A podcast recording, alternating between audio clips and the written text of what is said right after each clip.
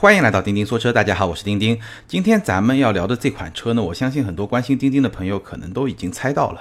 无论是关心我们的微博啊、微信啊，很多朋友应该都知道，上个礼拜呢，我去试了一款非常有意思的车，相信大家也很感兴趣，就是咱们今天要聊的，大家在标题里面看到的全新的奔驰 G 级。我接下来就把它叫做 G，或者说新 G。那这款车呢？我相信，可能咱们的听友里面有百分之九十九的，甚至更多的听友和钉钉一样，买不起这款车。所以我标题里面也说了，买不起。但是呢，这款车绝对值得我们来了解一下。它是一款真正的越野车，而且呢，是一个图腾级的现象级的一个越野车。因为我相信，听咱们节目的朋友应该都是爱车的朋友。有些车啊，确实。以我们现在的条件，真的是买不起。但是呢，不妨碍我们去了解一下它，去掌握一下它相关的一些知识啊、背景啊，来提升我们对车的一些理解。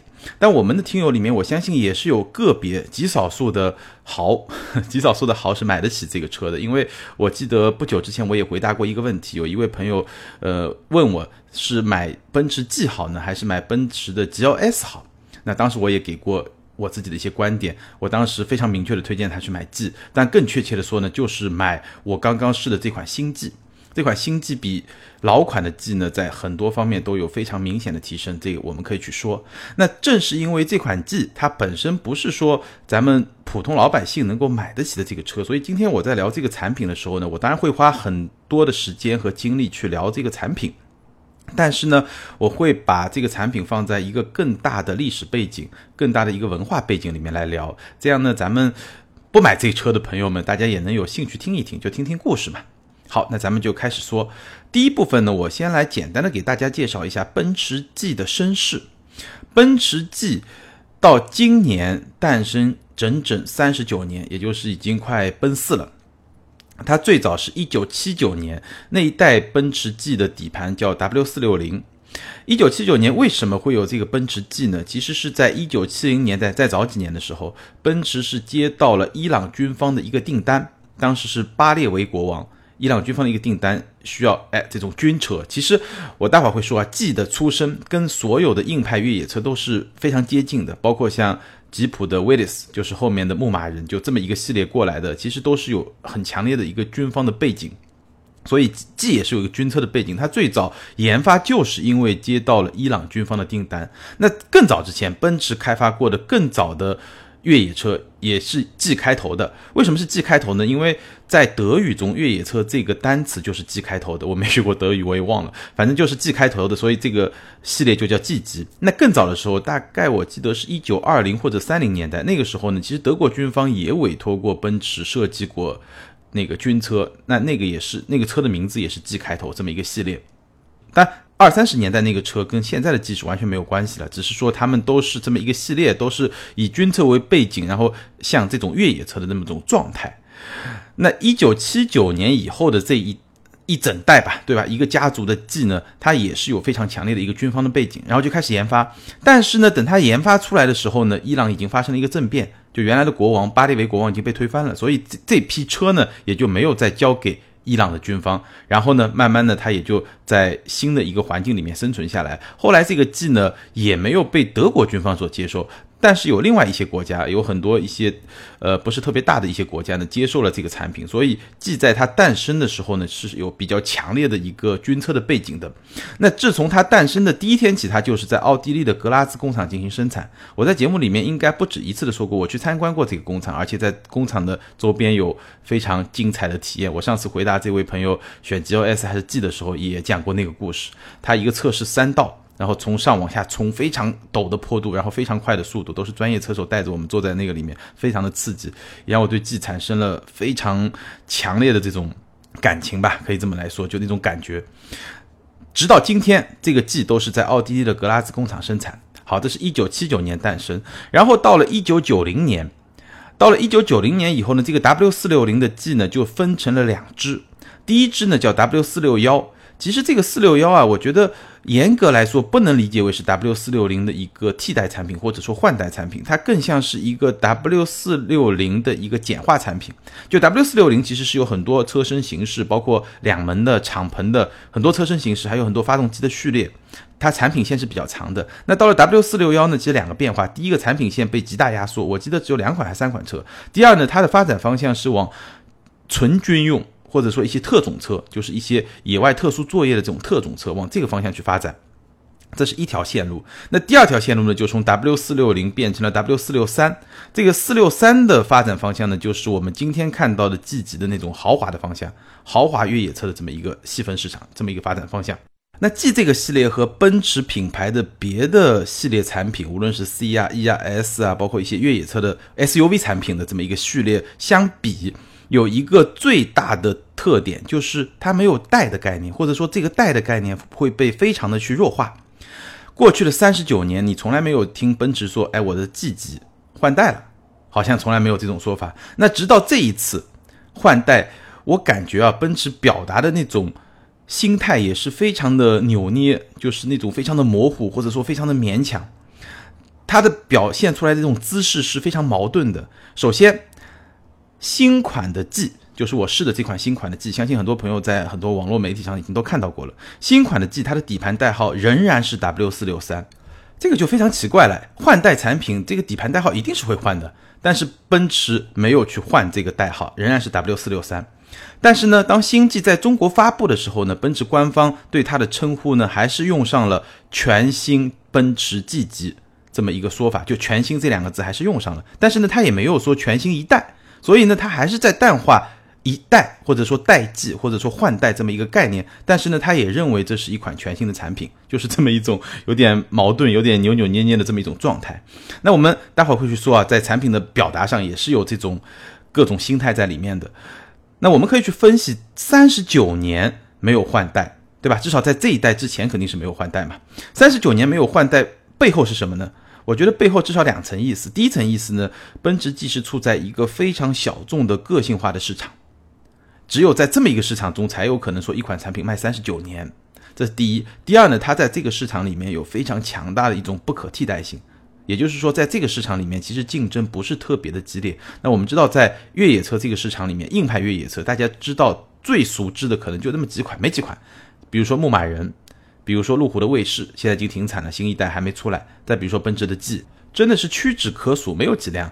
那在这几款车里面，奔驰的 G 它定位更加豪华一点，它的售价也会更高一点，所以呢，基本上真的是没有特别直接的一种竞争对手，所以说是有一种很强烈的不可替代性。那正是这两种原因混搭在一起，决定了它。这么久可以不换代，而且你一旦这个生命周期延续了那么久以后，它也就很自然的成为了一个现象级的产品，一个图腾级的产品。大家对它的这种认知其实是非常固化的。它能活那么久，对吧？它能存在那么久，卖那么久，也说明它还是受到了比较。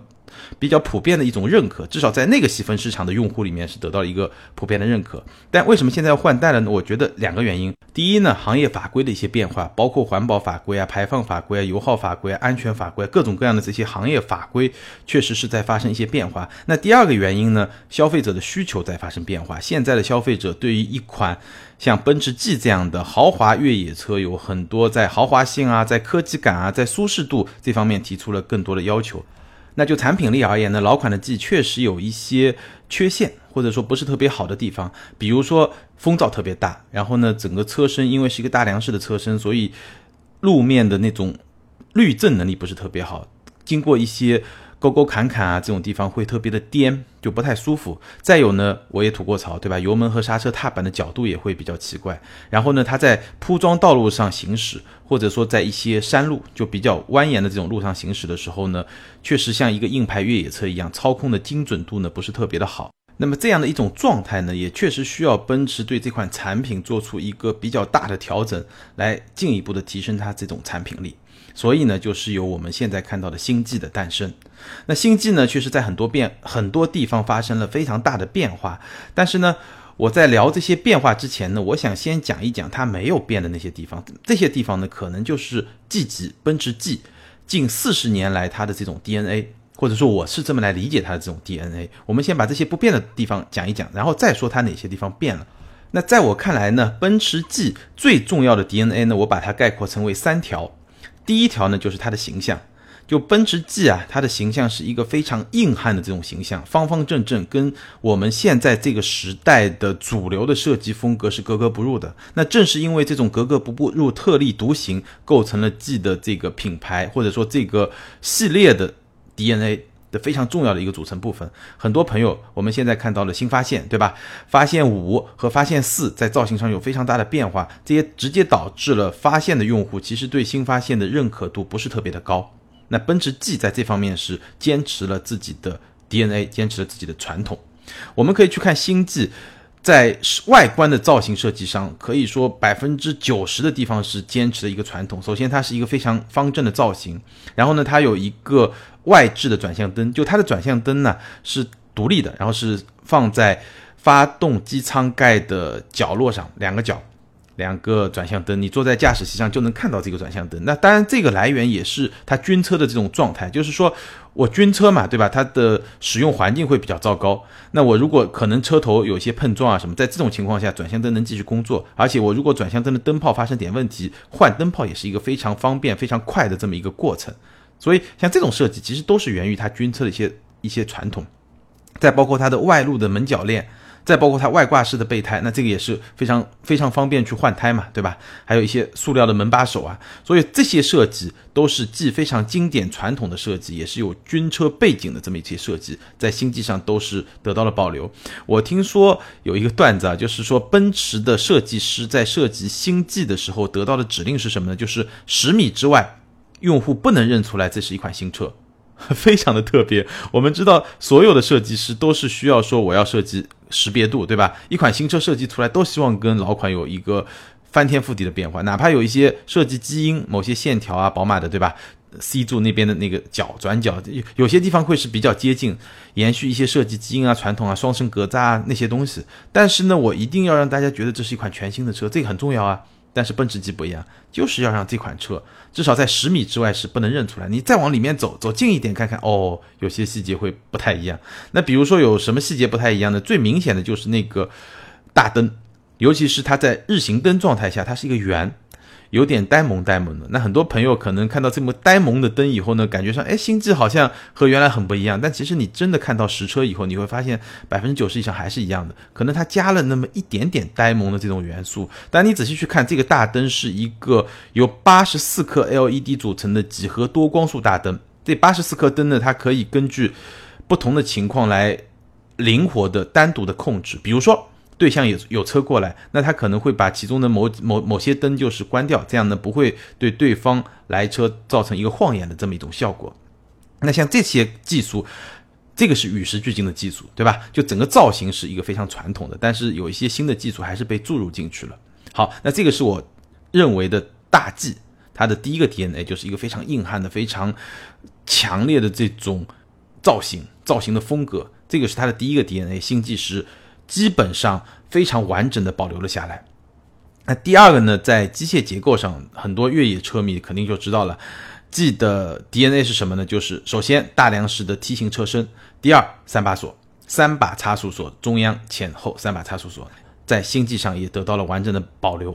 那我们呢是在敦煌试的车，然后其中有一部分呢就在敦煌附近吧，其实也是一个沙漠的边缘地带，然后呢有沙子，还有一些呃。应该只能说是一些中等难度的越野的路段，中等或者说比较低的难度的一个越野的路段来做了一个体验和尝试。所以呢，说实在话，试不出来这个车的越野能力到底有多强。我在最难的那个路段，就是某些上坡啊什么，也就是开了一个中差锁。前后差速锁都没用，低速档也没用，所以很难去真实的体验说它的越野能力到底有多强，这个没有办法告诉大家。但是呢，我们从数据上来看，其实星际的越野的各种参数的指标是比老款有进一步的提升。比如说接近角是三十一度，离去角三十度，纵向通过角是二十五点七度，基本上都比老款增加了一度。然后爬坡度是四十五度，也就是说它可以爬上四十五度的这么一个斜坡。最大涉水深度呢是七百毫米，比老款增加了一百毫米。最大的侧倾角呢是三十五度，比老款增加了七度。最小的离地间隙呢是二百四十一毫米，比老款是增加了六毫米。所以说虽然没有经过实测，但是从这一堆数据来看，至少它的越野性能是不亚于老款，甚至会比老款更好那么一点点。当然了，没经过实测，不能 简单的下这么一个结论，只是说大概有这么一个概念，是这么一个状态。那在越野的体验中呢，我发现星际有两个配置是比较友好的。第一个呢，就是说它有一个叫 G Mode，你可以把它理解为是一种越野模式。只要你开启任何一个差速锁，或者说你切入了低速档，在这种情况下呢，它就会自动的切换到 G Mode，然后在仪表上就会有一个 G。这个字就会出现，就意味着它进入了这么一个越野模式。在这种模式下呢，电子稳定系统会被关闭，然后油门的响应啊，包括转向的响应啊，包括减震器的阻尼啊，都会做出相应的调整，以便能够确保更好的进行这种越野。那第二呢，它的中央的那个大屏，我们待会儿会专门去介绍那个大屏。那个大屏上呢，会有一个动画的演示，让你去知道车身的这种状态，呃，是侧倾了几度啊，往前几度啊，往后几度啊，或者说。这种状态能够去显示出来，通过一个动画，这个呢至少比较有趣，有些时候也会稍微有点用。与此同时，还有一个比较有用的地方呢，你可以去切换摄像头，也就是说，你可以通过摄像头来看，哎，四周围大概是一个什么样的状况。那在某些条件下，这个摄像头还是能够帮助你去完成你想要完成的这么一个越野的动作。这是两个让越野能够变得更加轻松一点的配置吧。但是 G 的这套四驱系统，或者说它整套的越野系统呢，还是跟别人很不一样。首先，它跟牧马人不一样，牧马人是一个分时四驱，它是一个全时四驱。正常情况下，动力前后轴的分配是四十比六十，也就是说，你哪怕是在铺装道路上开，也是一个全时四驱的这么一个系统。那第二点也很重要，它跟路虎又不一样，路虎会把四驱系统做得越来越傻瓜化，就越来越好用，越来越简单。但是奔驰 G 呢，它还是保留了一些很特别的地方。比如说，三把锁，我刚才说了，这三把锁的三个按钮是在中控台最中央的地区一字排开，而且这个三个按钮是非常有质感的。这三个按钮的表面是那种，呃，有点像那些高档手表上有时候会有的，那就是很细密、密密麻麻排的那种小的那个金属的点，有一个专门的名字，我忘了叫什么名字，就是非常有质感的这三把锁排在那儿。但是呢，这三把锁你必须自己来启动，自己来切换。你要自己来决定我要开一把锁还是两把锁还是三把锁，而且呢，你也要自己来决定我是不是要选择低速档，而且它这个低速档选择起来还相当的复杂。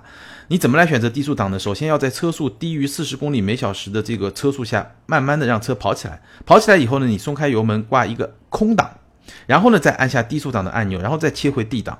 所以是一个比较复杂的这种操作，不像路虎现在是把整个越野系统做得越来越简单，越来越傻瓜化，就像是一个傻瓜相机一样，就特别好用，对吧？哎，奔驰 G 不是这样的。那这一点呢，其实也是在我看来奔驰 G 的第三个 DNA，就是说它的这种越野体验是有仪式感的。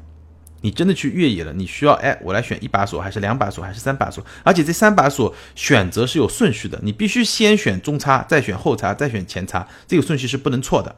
如果你要么就一把，要么就两把，要么就三把，你不能跳着来，不能乱来。所以这是一种仪式感，包括我刚才描述的低速档选择，也是挺复杂的一个过程，对吧？那这种仪式感，可能我觉得是奔驰想要传递给他的用户，就是说，你如果真的要去越野，那你是需要具备基本的专业性的。当然了，很多奔驰 G 的真实的消费者可能他也不去越野。那在这种情况下，全时四驱也能够帮助他很好的去用这款车。包括在一些轻度、中度的越野状态下，可能这些中差锁啊、低低速档啊，可能根本也也就用不上，对吧？就它基本的这种自动化的能力是有的，但是你要进行真正专业的越野的时候呢，它就需要有一种专业的技能，也就是说，它提供给你一种仪式感，让你知道，哎，我要去越野了，我需要去挂一个锁了。那这种仪式感，在我看来就是奔驰 G 的第三个 DNA。那么新 G 呢，也很好的去保留了这么一种 DNA。那除了说，哎，选择中差锁啊、低速档啊之外，还有一些特别有仪式感的地方，比如说关门的声音。奔驰 G 关门的声音是非常沉的。我记得我在北京车展的时候，就一关那个门，就马上找到了 G 的感觉。这种就像很多车友可能会说，哎，德国车关门特别重，不是的，你去。关一下 G 的门，你就知道真正一个沉重的、有质感的车门应该是怎么样的。这是第一点。那第二呢？比如说落锁的声音，就你车开出去，大概车速起来了以后，它不是会自动落锁吗？自动落锁，咔嗒，那个声音是什么声音呢？那个声音其实就是一个子弹上膛的声音。就你如果是玩过射击或者军训的时候，大家都开过对吧？子弹上膛，不过军训的时候好像没有自己上子弹的这么一个一个一个过程，对吧？所以应该不一定听得到这个声音。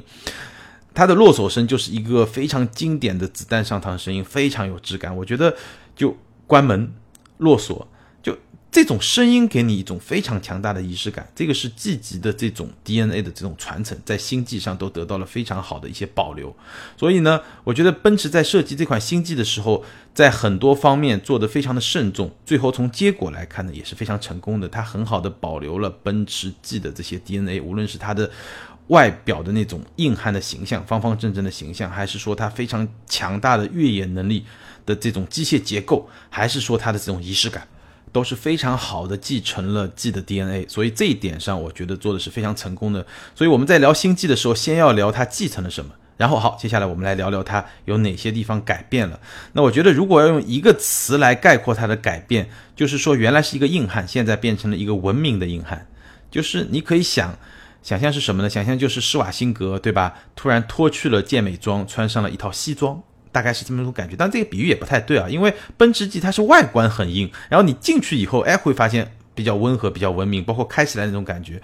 我刚才说的那个施瓦辛格是一个西装比较文明，里面那个肌肉比较硬，对吧？好像这个比喻不太恰当，但相信大家大概能感觉到这种意思。你打开奔驰 G 的这个车门很重、很传统的感觉，但一眼看进去，这个感觉就不对了。它最大的变化，或者说它有很它有好几个比较大的变化，其中非常大的一个就是整个内饰。整个内饰给你的感觉是非常豪华的，就是把这一代奔驰赖以成名、赖以披荆斩棘的那个内饰的那种豪华感，非常好的复制到了，或者说移植到了星际这款车上。真皮和大量的木材，然后呢，非常大面积的金属的装饰，包括很多很多镀铬的装饰、金属的装饰，然后呢，来自 CLS 的那款。非常怎么说呢？我都不知道怎么描述。我可以放两张照片在我们这个节目的简介里面，或可能有些朋友也看到过这个照片。它的空调出风口非常有质感，就那种有点像一个花瓣的形状嘛，也不像花瓣的形状，就那种很有质感的那种那种形式、那种设计，跟 CLS 是一样的。大家可以去看一下图片。然后我刚才说的那种金属的按钮和旋钮上面那种非常细密的点状的凸起。不仅仅是说三把锁，还包括下面的这些金属的按钮都有那种点状的凸起，包括它中间那个旋钮的周围一圈也是这种点状的凸起。那这种凸起呢，好处在于什么？首先你在使用的时候手的质感很好，其次呢，它能增加摩擦力，它不会像特别光滑的那种状态。所以呢，是那种功能性和这种审美很好结合在一起的这种装饰。然后呢，它的整个车顶是绒毛的包覆，很有高级感，而且配了柏林之声的音响。还移植了奔驰 E 和 S 上的六十四色的氛围灯，所以整个车厢的氛围你一眼看过去就是非常非常的豪华。那与此同时呢，也非常的有科技感。就对于 G 这款，大家就觉得一个非常机械的车，对吧？但是它又很有科技感。比如说，它用了两个连为一体的十二点三英寸的大屏，这个也是我们在奔驰的比较高端的车上已经看到过的，对吧？然后呢，它的方向盘也是带有那个触控按钮的。这么一个多功能的方向盘，而且上面也有很多金属的装饰。最新款的 Command 的那么一个系统，就是它的车机操作系统，而且它还装配了像自适应巡航啊、车道偏离预警和纠正功能啊，包括有自动泊车，就是星际的转向系统变成了电动助力转向，所以呢，它有了就集合了一个自动泊车的这么一个功能。那这些科技的功能，虽然说在科技这个层面不能算是最先进，对吧？很多。自动辅助驾驶这些功能其实是没有的，不能说是最先进，但是对于一款 G 来说，它的科技配备达到了一个与时俱进的这么一种状态，然后再加上这种内饰营造出来的那种豪华感，所以我觉得奔驰在这一点上确实做得非常的到位，就是说他知道他的用户想要那种形象，对吧？外观是这么一种形象，想要那种仪式感，想要那种传统，都是要的。但是当他们真的坐在车里面的时候，或者说去接待一个朋友的时候，他们其实还是要那种豪华感，还是要那种舒适，还是要那种科技感，特别炫的与时俱进的那种状态。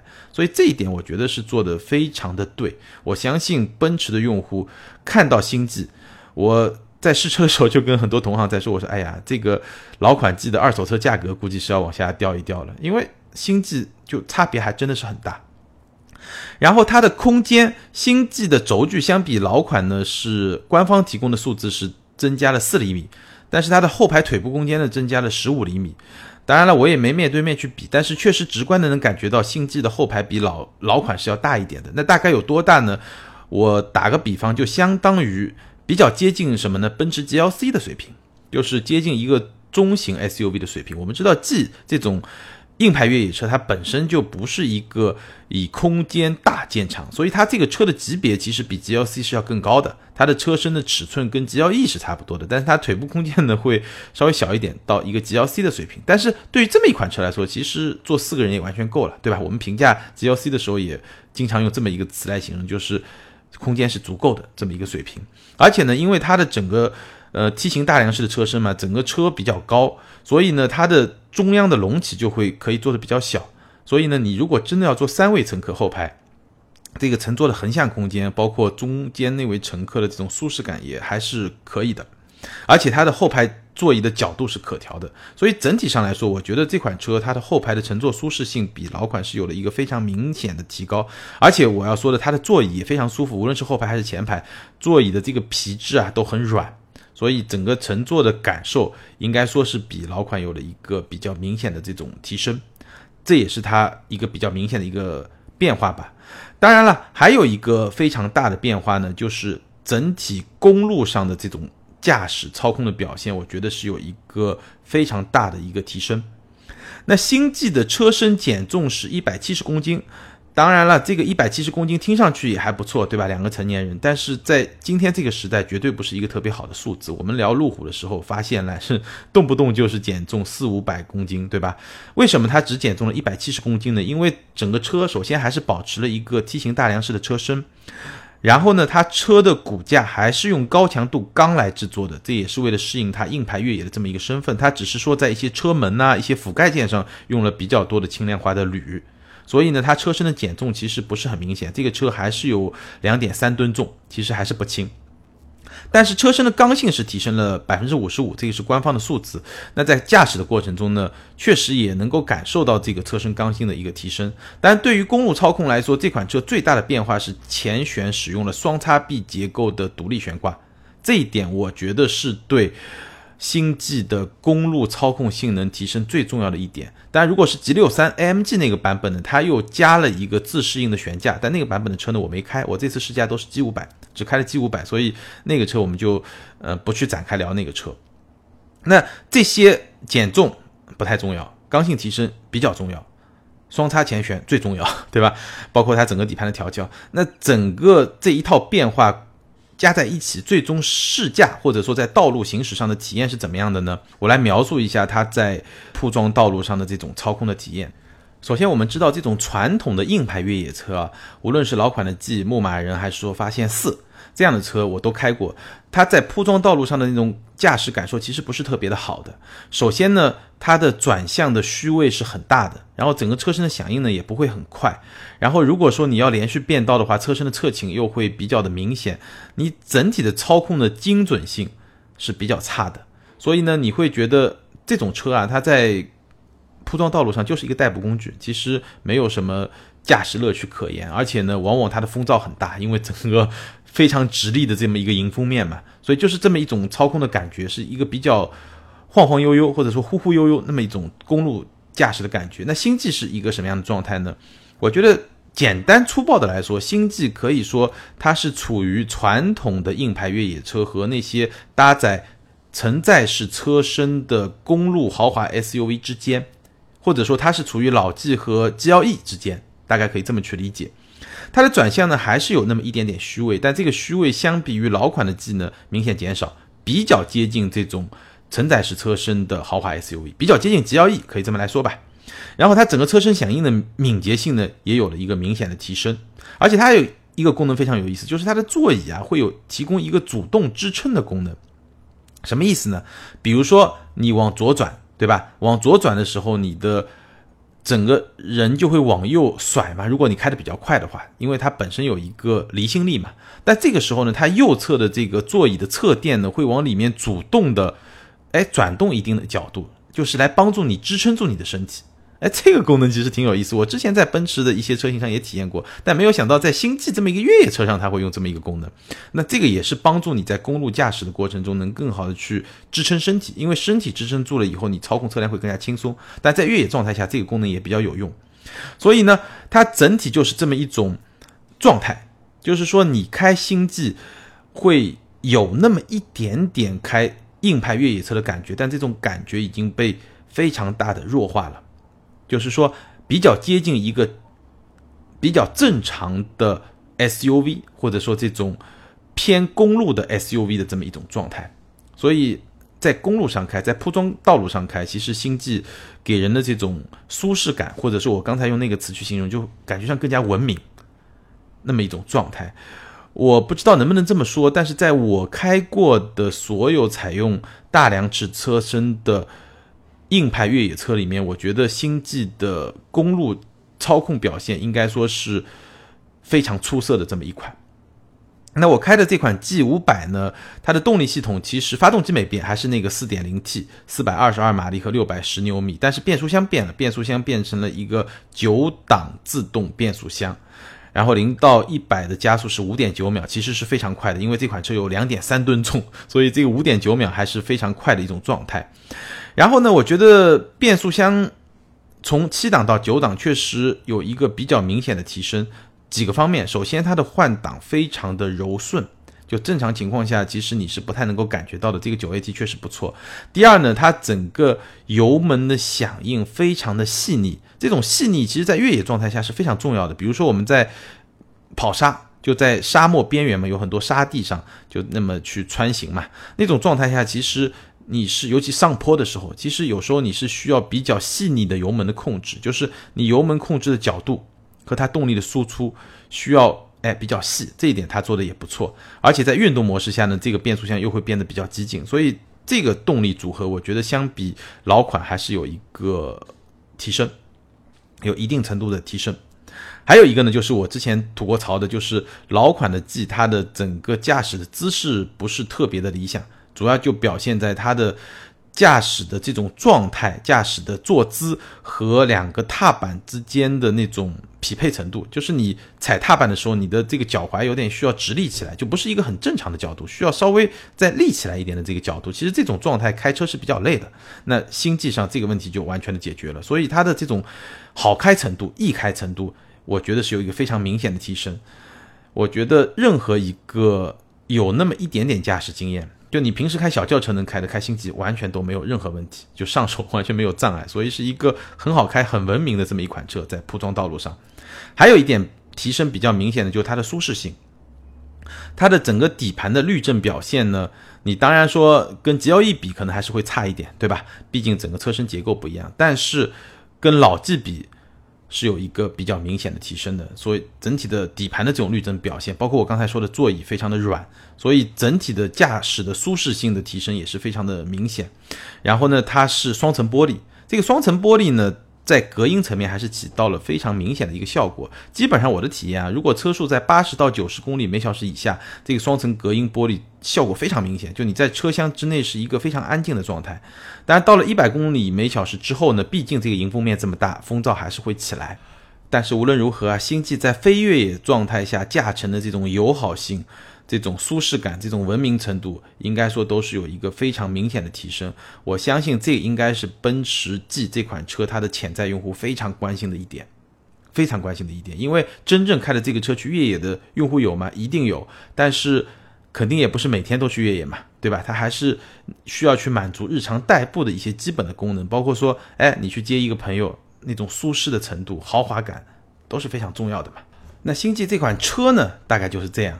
外观对吧？很多核心的 DNA 基因没变，但是呢，它的表现方式，对吧？它的内饰的那种豪华感、那种舒适感有了非常明显的提升，而且它的这种操控也有了非常明显的提升，就它变得更加的文明、更加的友好，就是这么一个进化。所以看到这款车以后，因为我去试车的当天晚上就是这款车上市，然后公布了价格。其实我在公布价格之前，我就已经。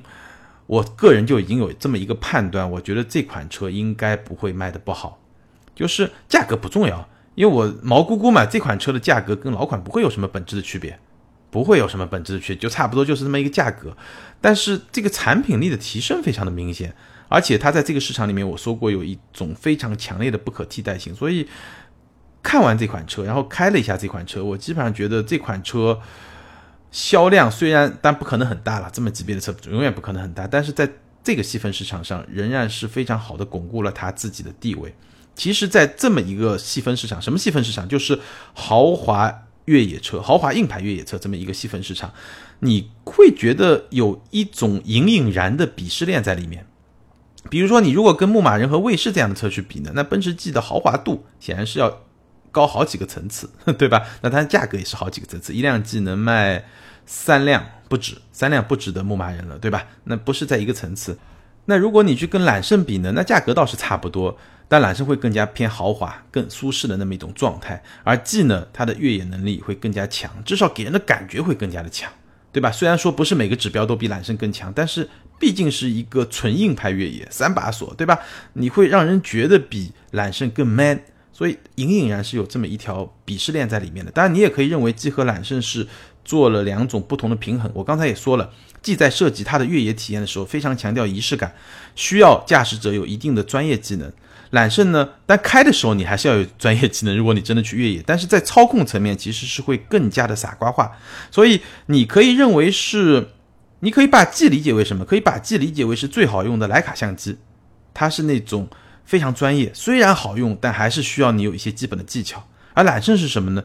就像是一个最专业的佳能相机，就它也很专业，但同时呢，它又给你提供一个非常。易操作的这么一个界面，但是正是因为这种易操作性呢，又会让某一些纯种的越野的车迷呢，又会觉得，哎，好像太简单了，没有鄙视链了，对吧？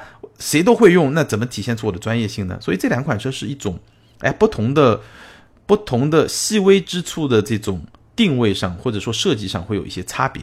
那无论如何呢，其实是有那么一个隐隐然的鄙视链在里面的，所以真的星际的用户他可能会觉得，哎，你买牧马人那太便宜了，对吧？看不上。你买揽胜，好像跟我也不是一类人，大概是这么一种状态。所以在这个角度上，也是我在开头说的，G 这款车，我觉得在它这个细分市场上具有非常强的不可替代性，或者更确切的说，它没有对手。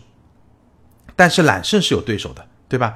你说天越，包括劳斯莱斯的库里南，甚至是比它更高的那种对手，对吧？如果你真的要买一个非常大的、非常极致豪华的 SUV，那我刚才说的，对吧？天越和库里南都比揽胜会更加、更加豪华，对吧？更加品牌的价值会更高。那它其实是有对手的，但那两款车的纯越野能力肯定是没有揽胜高了。但是呢，G 其实它是没有对手的，因为它的这种调性、它的定位其实跟宾利、跟劳斯莱斯都完全又是不太一样的。但是呢，你说像 G 这样一个没有对手的产品，它真的就没有对手吗？其实也不是，有些东西啊，它没有对手，但是它必须要去适应一个环境。就是我在节目一开始说的，可能它在这个细分市场里面是拥有非常强烈的不可替代性，但是万一这个细分市场它就死了呢？万一这个细分市场它就不存在了呢？就像。当年的恐龙，对吧？你是在食物链最顶端，你已经没有天敌，没有对手，但是地球突然变冷了，对吧？这个冰河季来了，那你怎么办呢？你不适应这个市场，你还是得完蛋。其实，G 在它的历史上也经历过一些比较艰难的时刻。我看到一则材料是说，在二零零五年的时候，其实奔驰曾经打算用 GL 来取代 G，用 GL 来取代 G，GL 就是今天的 GLS，也就是说，奔驰是动过这个念头，把 G 干掉的那最后呢，是因为有美国军方，确切的说是美国的海军陆战队给了奔驰一个订单，然后呢拯救了 G，然后呢才有今天的新 G 这么一个过程。所以像 G 这样一种你看上来看起来在细分市场非常强大、没有对手的这么一种存在，其实它也是有自己的这个比较艰难的地方，它还是需要去适应环境。当然了，从今天的角度来看，这个细分市场还是存在的，而且呢。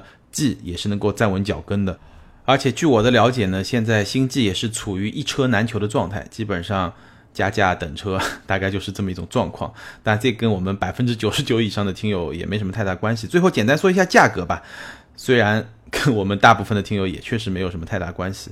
新上市 G 五百呢是一百五十八点八八万，然后 G 六三呢是二百十九点八八万，还有一个 G 六三的特别版呢是二百四十四点八八万。我简单的说一下它们的差别啊，最明显的差别呢就是都是四点零 T 的双涡轮增压。但是 G 五百的动力明显是要比 G 六三更低一点，G 六三的动力呢更加的残暴。然后 G 六三在机械层面还有个变化呢，我刚才说了，就是 G 六三搭载了一个自适应悬架，所以它的公路性能呢会更加的强一点。然后那个特别版呢，其实就是一些装饰的层面了，包括车内是那个红线的缝线，红色的缝线撞线，黑红，非常的亮眼。然后车侧呢有一些磨砂的装饰，然后呢还有一些碳纤维的装饰，大概就是这么一种状态。好，关于奔驰星际，咱们就聊到这儿。我相信很多朋友虽然买不起，对吧？跟我一样，但是呢，了解一下这种这么能够有怎么说呢？有图腾的感觉，现象级的感觉，这么一款牛逼的车，还是作为一个车迷吧，应该还是挺开心的。那当年那位向我咨询买 G 还是 GLS 的朋友呢？我希望你真有财力，如果在这两款车里面选，而且以你的年龄，我没记错的话，应该是一位八零后的朋友，对吧？我觉得。星际确实是一款非常有魅力的车，这款车的魅力远远超过了 GLS，我相信你会做出一个正确的选择。好，接下来我们进入听友互动环节。那上周四呢，咱们聊的话题是关于苹果造车，然后周一呢，我是传了一个视频，其实是传了一个视频。那我因为下周马上要出差，所以我现在录音其实是周日，所以呢，我还没有看到周一那个视频下面的听友们的留言，所以呢，今天咱们就先。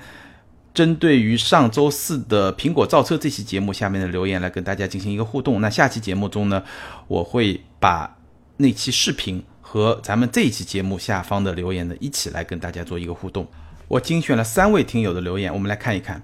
第一位 ID 是编号九五二七下划线，他说：“其实苹果做好人机交互、AI、无人驾驶或者辅助驾驶就可以了，没必要造车。和科大讯飞一样，不造车，但是人车交互好，挺牛叉的。”这是第一位听友的观点，做软件别做硬件。第二位听友的 ID 呢是奇诺下划线三水，他说：“我认为苹果汽车最基本车机系统以及人机交互必须是最好用的，然后看它的产品能有什么颠覆性的配置，例如自动驾驶，上车根据你的体型体重自动系安全带，自动调整好座椅方向盘角度，自动调整温度、空气净化等等。现在这个年代，什么产品能让人懒，什么产品就卖得好。”如果苹果也玩零到一百加速或者纽北刷个圈速，那不如回家洗洗睡吧。那这位听友的观点呢，就是苹果要做跟传统车企不一样的东西，但基本上还是集中在一些人机交互啊、车机系统啊这么一个领域，对吧？那第三位呢，ID 是 Marine 四五的听友，他说，其实我们不应该把制造汽车想得太困难，当然了，造车这事也不简单。但是随着时间的推移，造车的硬件门槛肯定是越来越低的。苹果之所以从开始有计划到现在一直没真的出来一辆车，肯定不是硬件造不出来，而是软件不够颠覆。这些年车载技术的发展太快了，估计苹果也在不停的调整自己的技术方案。就像钉钉说的，苹果是那种品不惊人死不休的企业，肯定需要造出一个像 iPhone 那样直接颠覆世界的产品。苹果的光环太大了，消费者对它的期待也太大了，大到它无法凑合，无法从零开始，必须一鸣惊人。一旦产品平平无奇，结果肯定是失败的。那这位听友的观点呢，基本上可以概括为两方面。第一方面呢，他认为苹果要做一个产品，要推出一辆车，一定是颠覆性的，否则的话他肯定不会推，这也是他难难的地方，对吧？那第二呢，他觉得软件是更重要的，苹果可能最大的障碍是没有设计出来一个颠覆性的软件，相比之下。造车的硬件部分可能就没有那么重要。那其实我们看到三位听友的观点其实比较接近，虽然有一些小的差别吧，但是是比较接近的。那我跟大家分享一下我的。观点吧，或者说再补充一下我的观点。首先，最后一位朋友他说苹果对吧？这家公司光环太大了，所以是品不惊人死不休。这一点我完全同意。苹果真的要造出一辆车来，一定是它要造出一个颠覆性的车来。这一点我是完全完全同意。那第二点，其实三位听友都提到就是软件和硬件的问题。我倒不完全认为苹果它只造软件不造硬件。其实我们能够看到，苹果它本身自己是在纠结。我在上期节目里面也已经聊到了，最早它是要造一辆车，那后。来呢说要造一个无人驾驶系统，对吧？或者说相关的这些吧，车联网这些就以软件为核心。但是最后呢，又好像有消息，或者说有一些信息呈现出来，它可能还是有造硬件的那种企图和愿望。所以其实现在整体还处于一个一个比较保密的这么一种状态，或者说透露出来的信息很少。虽然库克已经承认苹果在做无人驾驶了，对吧？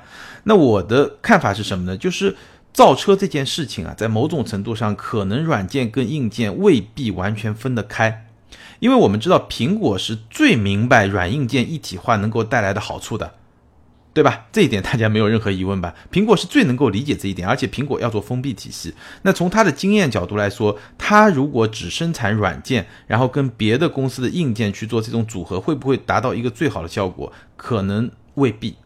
这可能也是苹果跟谷歌最大的差别。谷歌开发一个安卓系统，大家一起用；苹果开发一个 iOS 系统，自己用，而且一定是跟自己的硬件产品做最好的匹配。所以，为什么 w a m o 对吧？谷歌一开始我就是做一个无人驾驶、自动驾驶的技术，思路很清晰，方向很明确，但苹果一直在左右的摇摆。两家公司的理念或者说做事情的基本的，不能说价值观吧，或者说应该说是做事情的方式、选择路径，其实是不太一样的。所以你说苹果完全放弃硬件，我真的至少从我现在的角度来说，首先我觉得现实未必是这样，其次我觉得未必是一个好的办法。在加一个证据，我上期节目我记得我也聊到了，苹果其实在跟宝马、奔驰这些公司谈判的过程中，最大的分歧就在于苹果想要核心数据，但是这些公司不会给他核心数据，就不像是那些别的领域这些科技公司，一个互联网公司，一个巨头，对吧？阿里也好，腾讯也好，包括美团啊什么也好，对吧？它能够，它是整合线下一堆的这种小的商贩，所以它有非常强大的话语权，但是。造车是一件非常复杂的事情，车企尤其是那几个巨头本身都非常的强大。苹果如果自己不造硬件，通过这种方式去跟传统车企合作，但是他又要去掌控整个生态链里面非常有价值的那部分，就是数据，其实也是有难度的。所以这个就是说，苹果它以前的产品，对吧？软硬件一体化，能够提供最好的体验，所有的数据它也都在他的手里面，对吧？但是在造车这个领域，如果要换一种方式，能不能做到，其实也真的不太好说。而且，而且，我们如果放到放回中国来看，中国的这么多车企，当然软件也是很大的挑战，但是可能在造车这件事情上，我我认为啊，硬件也是非常非常重要的。首先是造车硬件本身，它技术门槛很高。对吧？其次呢，你要把软件那部分体验能够做得好，它的结合度又要很高。而且说到底，除了自动驾驶和车联网这两个新方向之外，还有一个很重要的新方向就是电动车。那那个肯定是硬件，对吧？但电动车又会对车本身的硬件体系发生一个很大的冲击。那如果你只做软件，你是去跟传统车企合作呢，还是跟电动车企合作呢？也是一个很纠结的事情，对吧？所以你像特斯拉也好，对吧？包括一些传统车企也好，其实是把几个方向。都是融在一块来处理、来对待、来开发、来整合的，所以硬件和软件这件事情在造车这个问题上可能是没有那么的简单。好，欢迎上面三位听友把你们联系方式后台私信给我，你们将得到的奖品是由途虎养车网赞助的价值三百二十九元的途虎和钉钉拍联合定制行车记录仪。这款行车记录仪呢，搭载了索尼星光级的传感器和1.8的大光圈，而且可以通过手机 WiFi 互联呢，在手机上就可以看到视频。而且很重要的一点，你可以在途虎线下门店免费安装。欢迎更多的听友呢积极参与我们的互动，你也有机会去赢取这份奖品。那今天呢，我想给大家提一个问题，就是你听了今天的节目，就你个人而言，你会更喜欢奔驰的星际，还是说跟它价格比较接近的路虎的揽胜？哎，两款车你会更喜欢哪一款？有什么理由？当然了，关于性际别的方面，你有任何的想法，也欢迎在下方评论留言，跟大家来互动。那么更多的精彩内容呢？欢迎关注我们的微信订阅号“钉钉说车”，你也可以通过新浪微博钉钉说车钉钉来跟我进行互动。好，今天咱们就聊到这儿，下周接着聊，拜拜。